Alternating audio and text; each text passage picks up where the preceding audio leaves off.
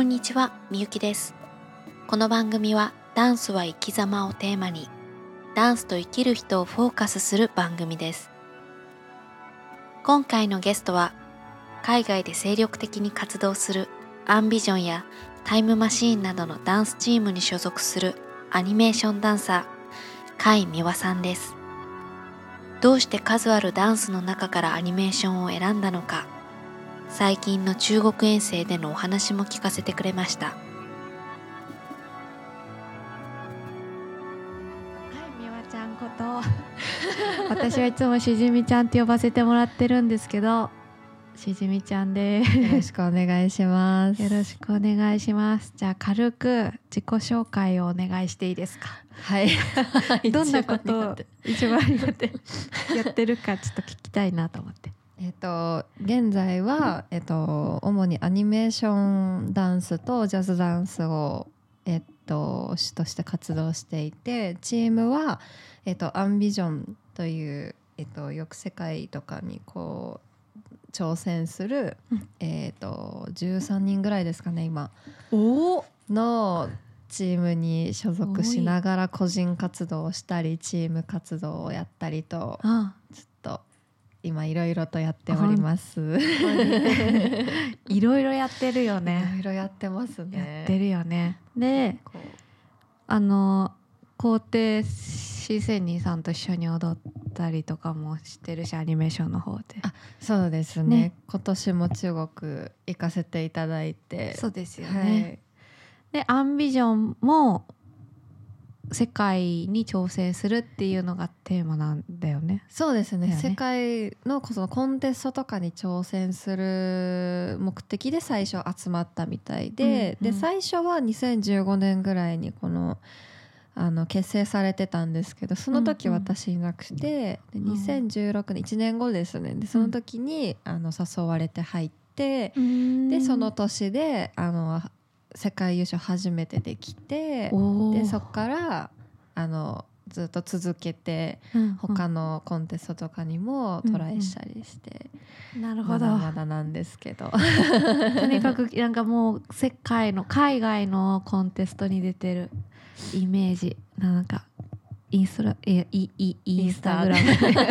そうですね。しょっちゅう言ってますね。そうだよね、はい。この間中国行ってたよね、この間はもう初めてうん。北京の方に行って、うんうん。で去年はそのチェンドゥって言って四川の方があるんですけど、その北京と真反対のとこかなうん。で行っててで全然また空気というかいろんな意味でなんか風景は同じようで違くて、うんなんかそこの食とかも全く違くてもうびっくりして。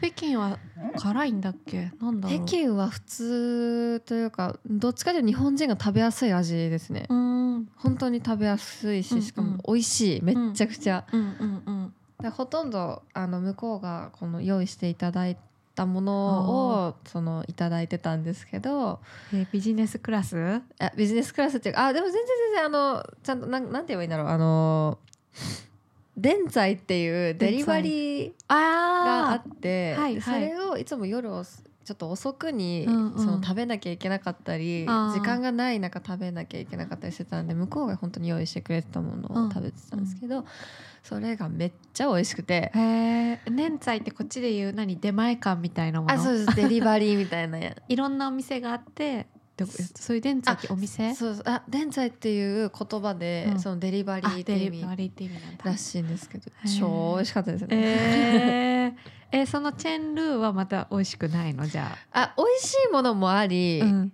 びっくりするものもありみたいな。へえ なんかあのなんだっけな。四川じゃないですか向こうって、うんうんうん。だからあの食べてるそばからなんか舌しびれてきて、何食べてるか分かんなかった。そうだそうだ。四川がもう山椒とかそうなんですよ。そうなんですよ。マーラーだもんねもうびっくりして最初。私一体何を食べてんだと思いながら こ辛いの平気？うきついですね私じゃあきつい。地獄だね。本当にきつくて。どうしようと全部しびれるみたいな。そうなんですよ。もう慣れるのに時間かかってうん。でしかも初中国だったんで怖かったんです最初。いろんな意味で。私胃腸弱いんじゃないかと思って。うんうん。まあ、でもそんなことは別に全然なかったんですけうど、ん。あの泊まった先もすごくいいところ、多分その中でもすごくいいところろ。だったんであの Airbnb を使ったんですけど、うんうん。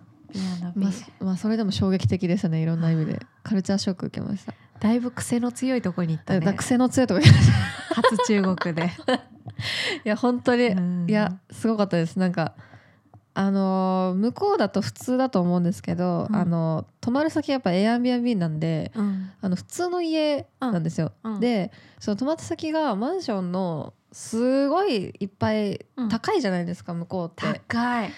全部なんか何十階建てですかみたいな。そしてボロい。棒 そうなんです綺麗じゃないよね決そう。して見た目すごい綺麗ではないんですけど、まあ、中入ったらすごい内装しっかりしててそうそうそうそうそう。すごいなみたいな隠れ家的な感じだったんでそうすけど。そう。いい風に言うね。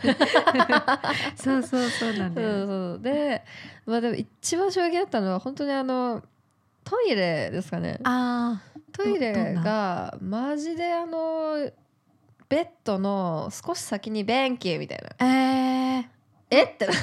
仕切りはあるの？ないです。えで私のアンビジョンのチームその時当時女性3人しかいなかったんです、うんで部屋は何個もあったんですけど、うん。あのうちのチームがちょっと独特というかちょっとサイコパスなところがあり、うん。あの なんかじゃんけんじゃないですけどその部屋の仕切り図をかい、うん、見き見取り図を書いて、この部屋にうん。泊まりたいやつうん。がここに書いここあのー書いて、はいはい。で発表するタイプ。はい楽しそうだね。もうなんかもう学生みたいな感じですよね。なんでもう関係ないんですよ、女子男子も。う。んうん。でもどうすりゃいいんだってなって女子と男子が一緒にゃ寝なきゃいけないんですよ。でもあるんだ。もう雑魚寝ですよみんなでもそうだようね。普通にもうなんかその男とか女とかもうそういう目で見てるの関係ないんですよね。生き物。もうただただあの人間みたいな。同じ人間。人間みたいな。ええじゃあそれさ男の子がさトイレとか用を足す時もう見えちゃうの？そうなんですよ。でもえーさすがにそれは嫌だってみんなでなって、あの一つだけ、うん。あの用足し部屋みたいな。うん。用足し部屋兼そのトイレって言うんだけど。あのそうそうなんでですよ。あのもうなんかあの す言葉すごいつつ包んで言いましたけど作って。そうなんですよ。でそこはもうそれ専用にしようみたいに寝ないでおこうみたいな。そうですね、うん。てかもうそこはもうシャワーとトイレしかないところが2室あって、そのうちの1室をまあ用足し部屋として使うことになったんですけど、またそれが最悪であの鍵が一室一室そのカードキーみたいのがあっておお。そのそこじゃなんかちゃんとしてるんですけどそこの鍵がですね、うん。なぜか壊れてて、うんその用足し部屋にしただからあんまりこう鍵閉めれないんですよ。もうさなんか変なとこハイテクだけどさもそう。う肝心なとこ機能してないしさもう。すごいね。何なんだみたいな、うん。あもう波がすごい。面白かったです。なんかもういろんな意味で楽しかったですけど、ね。中国すごいよね。いや面白いですねあそこは。私初めてウーバーの存在を知ったのが中国北京にはい。そそれこそ8年前に行った時ではい。なんかピッピって友達が携帯で呼んで車がさーって来て乗ってお金も払わず降りるからそう。なんですよ。運転手さんがいるのって言ったら「おうおう違う違うウーバーって知らない」みたいな「何それ」みたいな。いやあれやばいですよね。すっごい。だから中国ってさなんか変なとこすごい進ん最先端じゃない？進んでます。なんねか、アリババとか。そうなんですよ。なんかこの間その中国のその明け方に明け方じゃないわ。年明けに行った時に、その通訳さんと結構いろんなこと話したんですけど、その中であの WeChat うん。があるじゃないですか、LINE ね。そう。中国版の、うん、あの機能性がすごくて、ううんあそこ中国だと、うん。その銀行みたいにこの引き落としとかできたそうりそうお金のやり取りできるんだよね。そうとかできたり。何でもあれ一個でできちゃうんですよ、うん。だからお小遣いあげたりできるんだよね WeChat で。そうそうなんですよ、うんうん。でその普通にそのなんて言えばいいんだろう。こっちで言うスイカみたいに使えたりとか、だからうん。財布持ってないみたいうん。なそうなんだよ。人が最近続出してるらしくて、そうなんだよこれはいつ日本来るんだろうと思って。そうなの。なんかちょうどさもう一個やってる都市伝説の番組でもはい。よく調べ物してて、そのキャッシュ使う確率が 1, 一番はスウェーデンで全国民、えっと、年間のこう流通買う買ったりするじゃない、はい。キャッシュ使うの2%だけだって。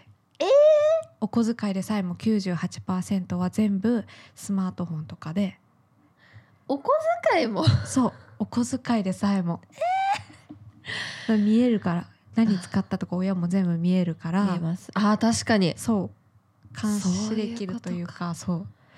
怖ーで逆で日本は80%が現金。でな20%がクレジットカードっていうこのそうですね。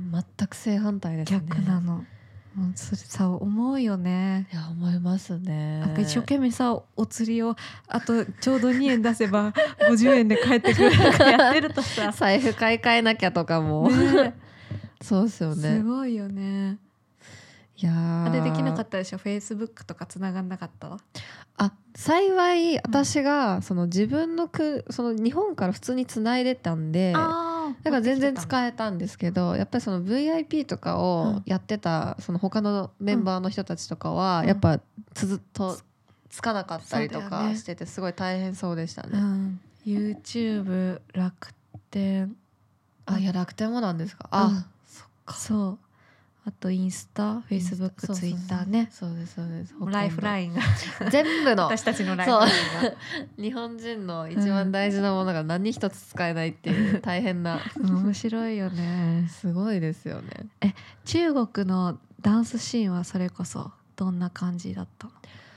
なんかあのでもヒップホップはやっぱすごい発達してますね。へえヒップホップなんだ。すごく発達してますね。なんかもうレベル的に言うと本当になんていうんだろう韓国のその大所帯のチームぐらいすっごいもうレベルが高くて、もうこちらが打ちのめされるぐらい本当に作り込み方がすごいんですよ。なんかその衣装に対しても全くこう抜いてなくて、なんかイメージちょっと失礼かもしれないけど雑じゃない？そう雑じゃないですか、でも結構やっぱ上位に来てるチームの,、うん。そのクオリティは本当に世界レベルでしたね、へえ本当にこちら食らっちゃってああもう私たちいちょっと出直さなきゃダメだねみたいな。あそそれぐらい本当に打ちのめされちゃって。やっぱこの数年でぐんと変わったんだろうね。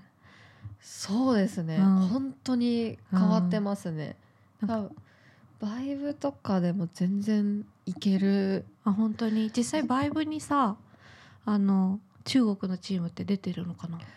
あ何チームか出てるんじゃないですか。バイブじゃないですけどワールド・オブ・ダンスとかではよく見かけますね何チームか。でもやっぱその時の衣装とかもやっぱ手抜いてないし、すごい綺麗なきらびやかな。自分たちのその国お国うん。の、その関する着物をこうやっぱりうん。そのなんて言うんだろう。チャチャームポイントじゃないわ。なんて言えばいいんですかねこれ、えっと自分たちのレペゼンといいんですかね。あレペゼン。チャームポイント。チャームポイントって何？売りどころね。売りどころでそうですね。わかるわかる、はい。そんそんな感じで売り出したり。結局さ全部中国から来てるじゃん日本の。歴史とかもたどるとさ。うんあ多いですね。そう。あの宗教とかもさあの漢字とかいろんなものが中国から来てるから、やっぱ中国のオリジナリティってきっと韓国も日本も本気出したらかなわない何かこの発想力っていうのが、ある気がする。うんそうですうんね、デザインにしても。しかもその自国の文化に対するその誇りというものがすごい強く感じてあ海外行くとさそこだよね。そこですね。かなわないなって思っちゃうところ一つ。そうですね。だからまあもっと知るべきだなって本当に毎回思うんですけど。なんか向こうでその年明けに行った時のコンテストのコンテストじゃないや、えー、と番組のうん。収録でその私たち対、うん。その台湾と中国のチームうん。でバーサスでこうやるみたいな、あタイムマシンで行ったやつ。そうそうですそうです、あタイムマシーンっていうかその皇帝千人クルーっていうあちょっとオリジナリティチームで行ったんですあそうなんだ。オリジナルチームだったんですじゃあ新ネタ？まあ、新ネタも一個ありつつみたいな感じですね、うん。まあ、そのなじおなじみのネタもやったりなんですけど、うんうんうん。その時のそのテーマというものがなんか中国の文化を取り入れたうんダンスをしてほしいみたいな感じだったんですね。うん。まあちょちょっとあのニュアンスが私たち捉え方がちょっとお互いあの、うん。噛み合ってなかったところもあって、うん。その時はちょっとあんまり良くなかったんですけど、うん。でもその中国のチームもその中国の文化とかその曲とかを取り入れたダンスを見せるっていう、そのなんかもう中国の中でその中国の文化を本当にうん。大切にしてる感がすごい伝わってああこれは愛国心が本当に強いんだなー。っていうのはなんか感じましたね。へー。やっぱ中国ってすごいんだねっていうのをまうん。あちょっと感じたこともありましたけど、うんうんうん。そのあの見せ方的にですよ。うんうんうんっていうのもありましたけどやっぱそのその第一に感じるその愛国心とかうん。いうのがやっぱもうちょっと日本人としてもうちょっと研究していかなきゃなんだなっていうのを感じましたね。そうね。なんかこう伝統的なものもそうだし。うん。確かに風習的なものとかも。そうですね。でも結構そのアンビションの中でもそのテーマとして日本日本人としてレペゼンできるものは何だみたいな時によくなったりするんですけど、うん。やっぱりその日本といえばうん。っていう海外のイメージってもう侍、うん。寿司天ぷらみたいな。悪やるその言い方よくある。みたいなやつ言い方。あとアニメとかね ゲーアムニメそう。うん。まあ、よくその,、まあ、そのなんだっけこう中国のそのコンテストに出た時もそのアリーナっていうんですけどアリーナあ中国のコンテストの名前。大規模な、うん。その金ジャズとそのシノステージっていうその向こうのうん。ダンススタジオなんですかね。そこが提携を組んでるんですけど、うん。そこであのーその金ジャズが出てた時もうん。後ろが「ドラゴンボール」が流れてたりとかへえかなりアニメが流れてたりとかやっぱしてて。でも結構金ジャズのテイストって日本が結構多いなって感じる時があり。忍者とかけてるんでしょ？そう多分キングとさ忍者かけてんのかなって思ったのね。あー多分そんな気がしますね。私もそこまでその由来は分かってなかったんですけど、でも中国っぽいよねあの人たちの衣装とかデザインが。日本かなと思いきや。そうなんですよ。でもただその金ジャズが使ってるとかだったりとか、うん。そのメンバーの人が使ってるうん。コレオグラフィーのそのミュージックとかをうん。中国側に聞かせるとこれは中国のじゃない。曲じゃない。そうなんだ。っていうのがあってそれここれはちょっとあのニュアンス的に中国の人がすごいやっぱ分かるみたいでこれは日本日本だよみたいな。へえ。あそうだ中国だと思ってたものが中国じゃないかったりとか。でも日本から見てもさこれは日本じゃなくて 中国だよって言ってたらさ 行き場のない子だね。行き場ない。そうなんですよ。でもそういうの結構あるあるでさ海外の人が日本のものを表現したくて映画作ったりとかするんだけど、まあ、なんかちょっとずれてたりとか若干着物っぽいんだけど中国の着物っぽかったりとか。そうやっぱりニュアンスってやっぱその自国の人しかわからないところがあるんだなと思って。そうだね。それはもうまあ日本人にも言えることなんですけど、うんうんあそうそれをなんかその一番その年明けのそのやり取りを聞いてて、あうん。へえと思って。うんなんかそこで初めてなんか気づ気が付くというか。うんうん。面白かったですよその話を聞いた時は、うん。面白い。うん本当にすごかったな。そのそのニュアンスの違いについて、うん。他の人が思ううん。その自国の文化うん。とその自分たちが思ってるその相手の国の文化の違いっうん。ていうんですかね。ある。そうでそのうちの知り合いとか他のその仕事でなんかこういうあの女の子がいいっていうイメージを伝えるために、はいその言ってきた単語が「カウガール」って言われたらしくてうん「カウガールっててんてんてん」っていうこうそ何の後ろそうなんかもうななんていうんですか？牧場の娘ですか？みたいな思うじゃないですか そう私たち。なんか違くて、うん。そのななんですか？そのかカウボーイというかそのカントリー娘じゃないですけど、はいはい。だからもうちょっとニュアンスが違かったんですよ。向こうがこう提示してきた画像が。うん。それを見てあここでもニュアンスの違いが出てると思ってあれ危険だよねあれ面白いですね。それ言ったのって海外の人？日本の人あ海外の人ですあ。海外の人私も前さ台湾のアーティストのえミュージックビデオで、えっと、振付師も台湾の方ででなんか 70s80s の感じのガチャガチャした服装でって言うんだけど、はい、なんか送ってこられた画像が思いっきり 90s のニュージャックスイングなのね。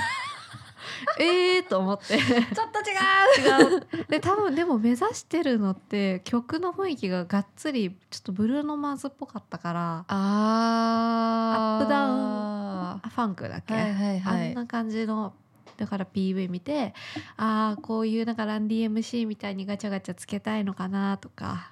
もう無視して。このこの画像一旦置いとこう。そうって言ってあの そうですね難民になるからって。そうですね。イメージ難民になるっつって。そうそうそう。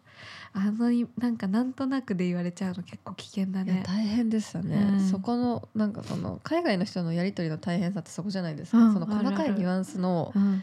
その違いをお互いどうやって埋めていくかみたいなところがあって、確かに日本人同士だったらそれはあんまり起きないかもね。起きないですね、うん。まあ他国の人も多分起きないと思うんですけどそうん。の他国同士、本当にその住んでいる土地が違う人同士でコミュニケーション取るところの一番大変なところってそこの同じ仕事をした時にニュアンスが違うと、うん。もう実際じゃあ蓋開けましたって日に、うわーみたいななんかもうこれ違うじゃんみたいななっちゃったらもう一番もの一大事じゃないですか。も確かに。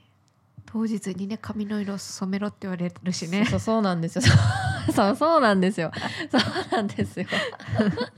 厳しいのに仕事が荒いってね中国のねテレはいビ撮影の前日にね、そうなんですよ。その年明けのその某番組にて前日になってスタイリストさんが来て、うん。あなたたちの頭髪アウトだから染めるか帽子かぶるかどどっちかしてみたいな言われて「はい」ってなるじゃないですか。まさにその今ちょっとラジオですけど私今白髪なんですよ。そうね。シルバーだよね。言わずもがな私アウトじゃないですか。どうしたんだっけそれで？で結局もうそれが練習が終わったのが7時半ぐらいで、うん。で向こう何時まで空いてるかわからないじゃないですか、うんうん。でとにかく一般的なそのこの日本の感覚で言ったら9時が多分うん。閉まるだろういいよなっていうのはまあ思ってたのでこれはまずいってなって、とりあえずあの頭がその照明当たったら茶色みたいになって、うん。アウトになる人もいたんで。え茶色でアウトなの？アウトなんですよ。でしかもこれまた厳しいんですよ。うん。あの女性はアクセサリー大丈夫なんですけど、うん。男性はピアス禁止なんですよ。ピアス系のその耳につけてるものとか。男性がダメなんだ。男性が特に厳しくて、うん。大丈夫？あの千人さん。千人さんアウトでした。千人さんつけて出ちゃったんだよね。そうなんですよ。まあこれちょっと裏話なんですけど、後から知ったんだよね後から知ったし、しかもその後放送されてるのかさえもわからないっていう。うん。あオンエアって見れるのかな？見れないんですよね、えー。YouTube にもその30秒ぐらいにしかなんかそのその番組の広告というかそういうのはいはいはい。ないらしくて、実際ちゃんと見れるのって多分中国のサイトとかあ。なのかな？わかんないんです。ちょっと私もそこまでリサーチしてないんですけど。後で見てみよう。でもなんかタイトル上がったら私何でも検索するからあえー。探してみる、えっとなんだっけ？えっとですね「舞ううん力の覚醒」っていう覚醒。すごいね名前の力強いタイトルだね。力強いタイトルなんですけど私は何で読んだらいいかわからなくてですね。わかんないよね。わかんないですね。今ちょっと探そうと思ったんですけど。うん力覚醒ね。だはい。オッケー覚えとく。すごいよね。国営放送かなんかでしょ？そうです。国営放送で。で、まあ、北京ってその首都なんで特に厳しいらしくて、うん。なんでそのうん。頭髪のこととか、うん。そのピアスのこととかを言われたんですね。でそこで初めてまたその何ですか？その厳しい、うん。厳しさを知るというか中国のその厳しさを、あ、はい。ここかと思って。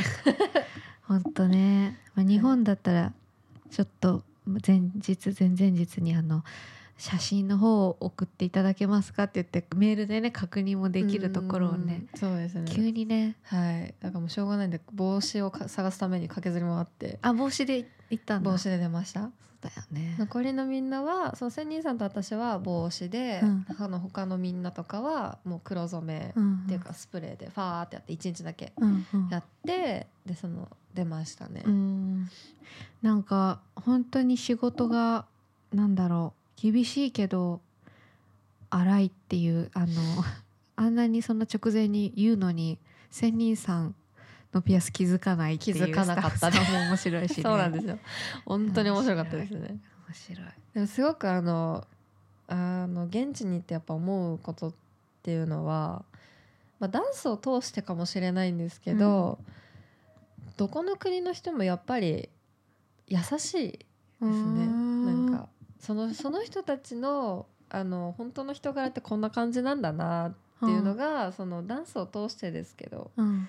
伝わって、うんうんうん。あ全然そんななんかやっぱり報道とかで惑わされあてるわそうだね。ちゃいけないなって本当に毎回思いますね。本当本当。なんか中国の今東京に越してきてるんだけどその北京に友達がいて、はい、そうそうそうすごくすごく優しくていい女の子で。うん。そうそう。私もそれで大好きになった中そう国がですよね人情深いですよね、うん。すごく。約束守るし。う、ん、でもねやっぱりなんか行くのはそのなんていうの？なんとなんていうの？善人。み私たち日本人だけなんだって教育でこの人はいい人だってなんかもう一番最初にいい人のはずだって思ってなんていうの初めての人もそう思えるような教育を受けてるから日本人って。みんな日本人自体もいい人だし日本人はいい人だと信じたがるって。でもそうじゃない国貧富の差が激しくて貧の方の人たちってうみんな悪い人から始まってるからスタートが、ああそういうことなんですねそのなんかギャップはすごく感じて、あなんかすごくいいとこで育ったんだいいところというか恵まれてるんだなっていう。そうですね、うん。だって命もね危ないしお金とかもないから盗んでいかなきゃいけないっていう家庭の子だったらさ警戒して生きていけって教わるからそうですよそねう。物の見方が全然違くて。そうそうそうそうすごいアウトローな生き方をしなきゃいけないですよねそういう子って。そうでも私たちから見るとアウトローだけど、ん。もうメインロードなんだよねそれが。あそその子たちからすると。そうそういう子にダンスとか教えたりしてるとなんかすごく思い知らされることが多い。ダンスさえもなんかちょっとなんだろう。あのハッピーなものじゃん、そうですね。ハッピーなものをそう伝えなきゃいけないんだけど、うん。なんかすちょっと根本の、ね、気持ちが違ったりするだけで全然捉え方が違うから。そうですよね。まあ、うん。スラムで育っあそのスラムで誕生したダンスの文化も大体戦いだったりすそうそうそうるのそう。そうで。そういうさ怒りの感情うがん。だからすごいクランプが好きだったりする。確かに、うーん。やっぱそうですよね、うん。なんか帽子持ってへへへって踊ってる私が恥ずかしくなっちゃって30も過ぎて。いやいやいやいやいやいや。本当そうだなって生まれてきた環境で好きになるジャンルとか、うん。音楽もやっぱ。あ違いますね。ね攻撃的なものがかっこいいって思ったりするのは、うん。そういうことなんだろうし。だからそのダンスをそのハッピーなものとして伝えるか、うん。エゴとして伝えるのかうん。戦いとして伝えるのか、うん。はたまたなんだろまあ、自己表現。う本当にただただ自己表現、うん。まあ、多分言いひっくるめると自己表現ですよね。そうだね。そそううだね。なんですけどなんかやっぱそれはやっぱ見る人ひそれぞれどんなジャンルを踊っててもやっぱ感じますねそれは、まあ皆さん感じてるとは思いますけど、うんその人がなんで踊ってるのかって確かにうーん見え見えるかも。人によって違う、ね。そこに共感した人がやっぱ集まるんだろうその人に対して、そうだね。うん系統はやっぱ似てきますよね。うん。えなんでさ甲斐美和さんの活動やダンス動画はインスタグラムに多数アップされていますのでぜひチェックしてみてください。また「ハッシュタグダンスは生き様」で番組のご感想質問など何でもお寄せくださいエンディングテーマは雄大ラップ丸山で言わずもがなこの番組は Make the Future with You ダンサーキャスティングの FTU の提供でお送りしました。